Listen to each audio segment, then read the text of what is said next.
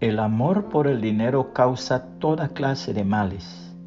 Por querer tener más y más dinero, algunos se han desviado de la fe y se han causado gran sufrimiento. Primera Timoteo 6:10, palabra de Dios para todos. John Ruskin, conocido escritor, filósofo y crítico inglés de la era victoriana, se refería a un hombre que viajaba en un barco con un gran cargamento de monedas de oro. Se trataba de un hombre sumamente egoísta. Sucedió en un instante, debido a una fuerte tormenta, que la nave empezó a hacer aguas. Se dio la voz de alarma y se ordenó que todos estuvieran preparados para lanzarse al mar. Este hombre se fue a su camarote, se colocó un cinturón y lo llenó hasta más no poder de las monedas que quería llevarse. No hizo sino caer al agua cuando empezó a hundirse bajo tan enorme peso. Ruskin preguntaba, ¿quién poseía a quién cuando este hombre se hundía? ¿El dinero al hombre o el hombre al dinero?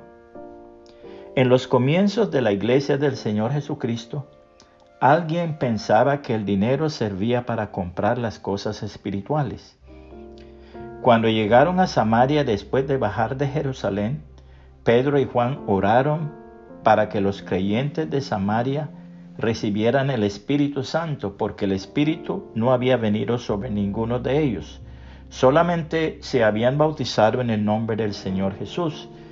Después de orar, Pedro y Juan les impusieron las manos y recibieron el Espíritu Santo.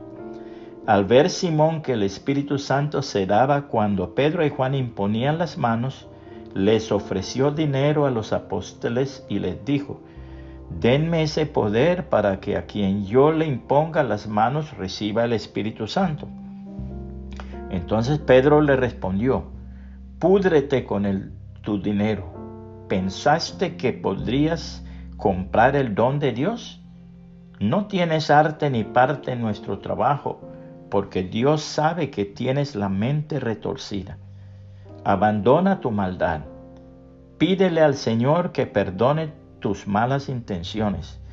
Veo que estás lleno de amargura y de envidia. Vives atado por el pecado. Entonces Simón contestó, pidan por mí al Señor para que no me pase nada de lo que ustedes han dicho.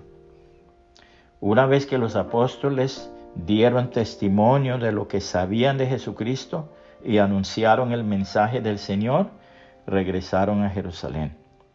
Por el camino entraron a muchos pueblos samaritanos y anunciaron la buena noticia de salvación.